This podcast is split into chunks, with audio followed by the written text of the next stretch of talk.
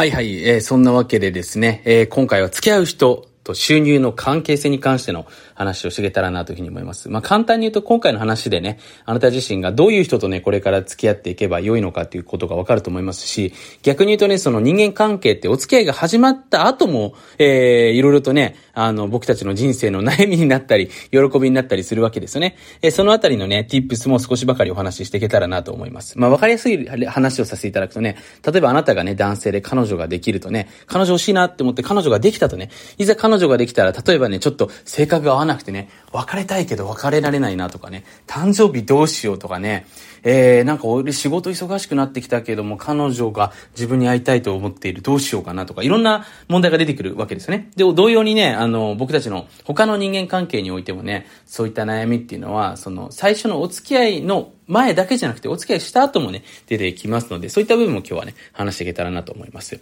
まあ、話は変わるんですけど、先ほどまでね、ちょっと今日は夕方から雨が降るということだったので、まあ、子供とですね、早めにお外に出かけてね、お外、まあ、アウトサイですね、出かけてですね、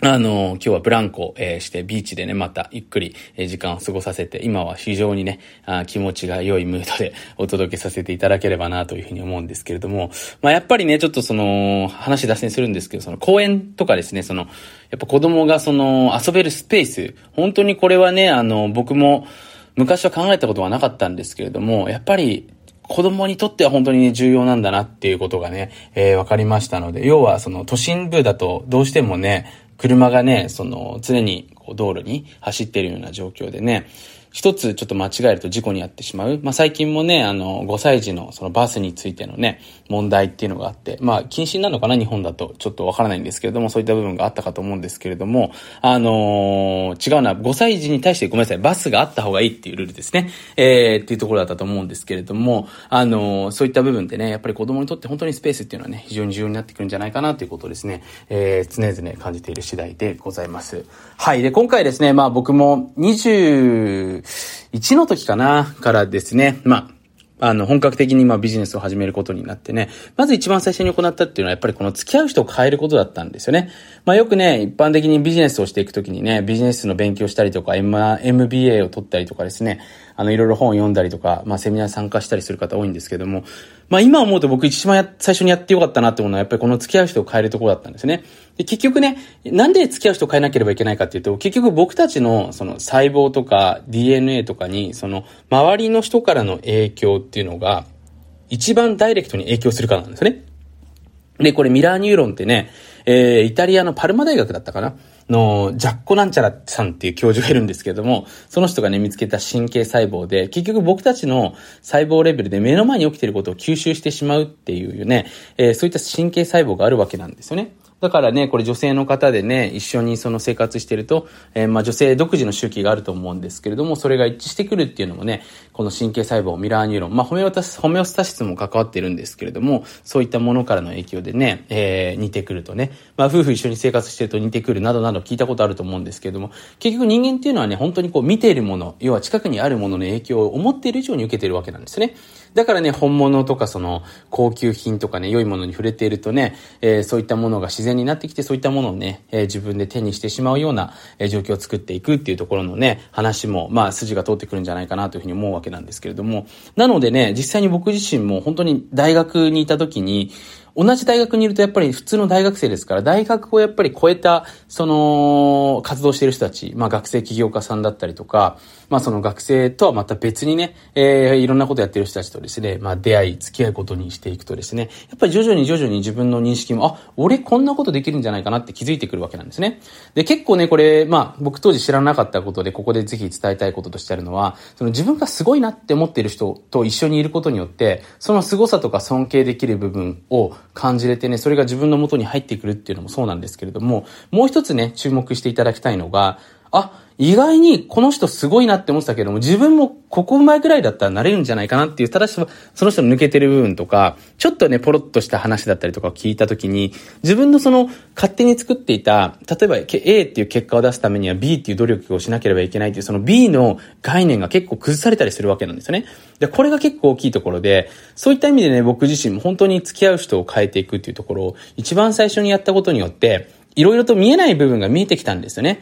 今まで勝手に自分の頭の中で大きく、大体のことってね、人間って面白いんですけど、大きく捉えてる傾向の方が多いですから、特にね、あの本とか、まあ僕も近々出版させていただくのでね、ああま、なるべくその、本当の、まあ、自分の姿、要はあまり大きくならないような形では書いているんですけれども、どうしてもね、でもやっぱり、その本っていうものだったりとか、そのメディア越しで見てしまうと、あの、この人めちゃめちゃすごいんじゃないかなって思ってしまうと思うんですけども、そういった部分がやっぱり取れていくわけですね。だこの人、なんか意外に寝、寝癖ついてるぞとかですね、あの、髭剃るの忘れてたのかなとかね、いろんなそういうね、人間的にちょっと可愛らしい部分に気づけたりとかね、そういった部分を知れることがやっぱりすごく自分にとっての安心にもなりますし、また目指せるっていうところになってくるんじゃないかなというふうに思うわけですね。なので結論を言うとですね、ね付き合う人を変えると間違いなく人生変わります。で、僕がですね、えー、まあ一つもう一個決定的に変わったのが25歳の時にね、あのー、まあ僕の今の先生でもあるんですけれども、えー、まあ僕を海外にこうステージをね、上げてくれた先生ですよね。その方の先生との出会いっていうのがあって、まあ直接ね、えー、僕がその人を見つけたわけじゃなくて、たまたま僕の、尊敬する先輩からの紹介で、えー、数百万するセミナーに参加することになったんですけれども、そこでね、やっぱり出会ったその仲間というかですね、えー、まあセミナー参加者ですよね。その人たちがやっぱりものすごいレベルが高い方が多かったので、そこでやっぱりまた自分のその見えるステージっていうのも変わってきたんですよね。で、今でも覚えてるんですけども、そこからね、僕の25歳からまた第2のターニングポイントとして、えー、変わっていったのは今でも覚えてるんですけれども、その先輩にね、その、まあ、一つこと言われたことがあってね、カモさんは別格ですっていうふうにね、その方今覚えてるかわからないんですけど、言ってくれたやっぱりその一言が本当にですね、嬉しくて嬉しくて、あの、そこから自分自身ね、こう、すごく成長していったというか、あの、人生変わっていったのを本当に覚えてるんですよね。25当時の時もね、それなりに、あの、当時のね、自分の中では満足した収入取れていてね、良かったんですけれども、ただ、自分よりも、その自分の、その、スキルをね、買ってくれたりとか、その自分の才能とかね、そういったものを買ってくれる人がいるってことが嬉しくてね、その人の期待に応えたくて、まあ、勝手にね、気づいたら結果が出てしまってたっていうことがあったりしたので、まあ、今回ちょっとここでね、お話ししたいこととしてあるのは、やっぱり付き合う人を変えてもですね、その、要は、あなたの、その、付き合っている人たち、あなたの理想としている人たちがあなたに対してやっぱ期待してくれているような状況ですよね。ここはやっぱり作っていかないといけないと思いますので、これがやっぱり一番重要。で、それをですね、やっぱりその受け取れるような、その、例えば旅行だったりとか、そういったね、あの、ダイレクトコミュニケーション、お互いに対してのこう、評価とかって海外だと当たり前ですけど、日本だとなかなかされないので、そういったものがやっぱり出やすいのは、その、非日常的なところが多いですよね。例えばホテルに行ったりとか、どっか旅行に家出かけたりとかね、そういった場面だと結構聞けたりしますので、そういう時にね、いろいろと自分に対しての、まあ、評価を聞いてみるっていうのは僕一つおすすめなんじゃないかなというふうに思っておりますね。結構ね、あの、自分ってどういう人間ですかとか、僕の何が得意ですかって、僕もね、たまに聞かれるんですけど、ほとんどね、そういったこと聞いてくる人いないので、逆にそういうの聞けるような人になってしまうと、あの、思わぬ発見があったりとかね、結構そういった人たちに気に入ってもらえたりする部分もあるんじゃないかなというふうに思うわけですね。で、もう一つが、その、先ほどから繰り返しになりますけれども、人間関係なのでね、どうしてもその、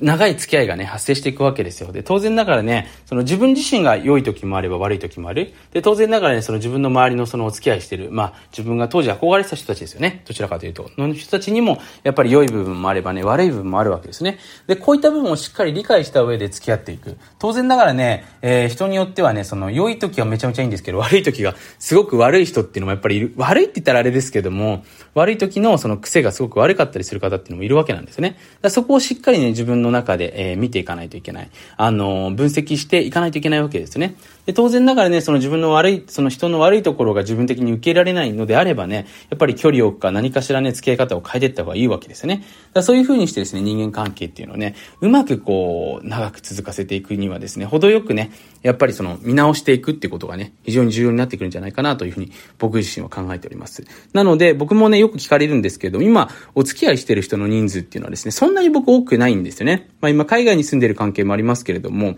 あの、まあもちろんね、友達って言われたら、まあ一応いろ名前出てくる人いますよ。当然ながらね。ただ、本当に頻繁に会ってたりとかコミュニケーションしてる人っていうのはね、ほぼ、えー、家族とね、まあ仕事一緒にしてる人、仕事仲間とかチームとか社員さんとかですね、えー、そういう人がやっぱり基本的には、やっぱりメインになってくるっていうところになりますので、で、もちろんね、えー、その中でやっぱりね、たまに面白い人がいたら出会ったりとか、あと、その旧友だったりとかとのね、え、ご縁があってね、またお話ししたりとかっていうのはあるんですけども、今の人間関係はそんな感じに、え、なっている次第ということになります。はい、そんな感じで今回のの音声いかがでしたでしょうか？ぜひ面白かったら、えー、何度も聞いてみてください。